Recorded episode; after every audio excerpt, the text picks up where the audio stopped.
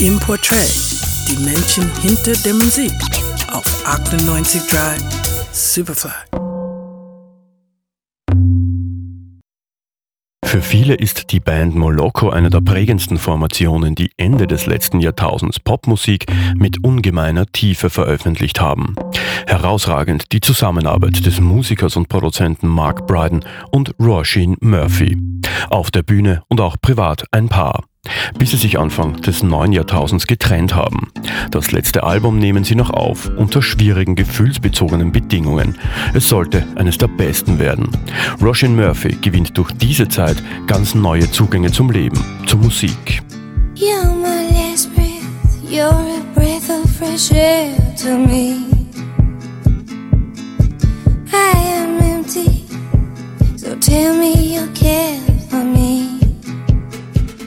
Die 1974 in der Nähe von Dublin geborene Roisin Murphy hat bis dahin schon viel erlebt. Ihr Leben beginnt ab diesem Zeitpunkt, also 2004, in mehrfacher Hinsicht neu.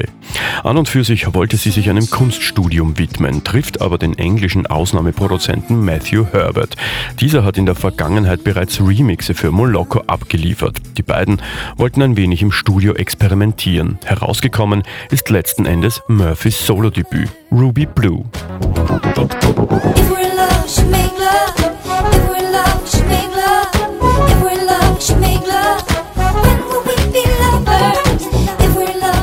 Ab diesem Zeitpunkt bemerkt die Sängerin, dass Kompositionsprozesse auch ohne ihren langjährigen Partner bei Moloko funktionieren. Sie hat ein Gefühl für außergewöhnliche Melodien. Ruby Blue ist ein zeitgemäßes Jazzalbum und der Anfang für viele Experimente von Roisin Murphy. Sie ist dort angekommen, wo sie bei Moloko Ansätze gezeigt hat. Sie ist die sympathische Diva, die eine ungemeine Bühnenpräsenz beweist und mit ihrer Popmusik Grenzen überschreitet.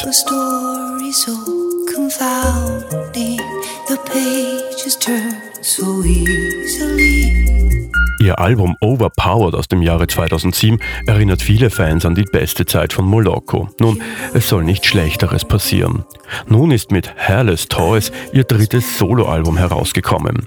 Roisin Murphy ist reifer geworden, direkter. Ein Bastard aus elektrischem Dancefloor, dunklem Jazzkeller und irischem Herzblut, der uns auf diesem Album begegnet. Das vielleicht ehrlichste Werk überhaupt. Roisin, die mittlerweile Mutter von zwei Kindern ist, hat diese Veränderung im Privatleben genutzt, um noch stärker zu sein.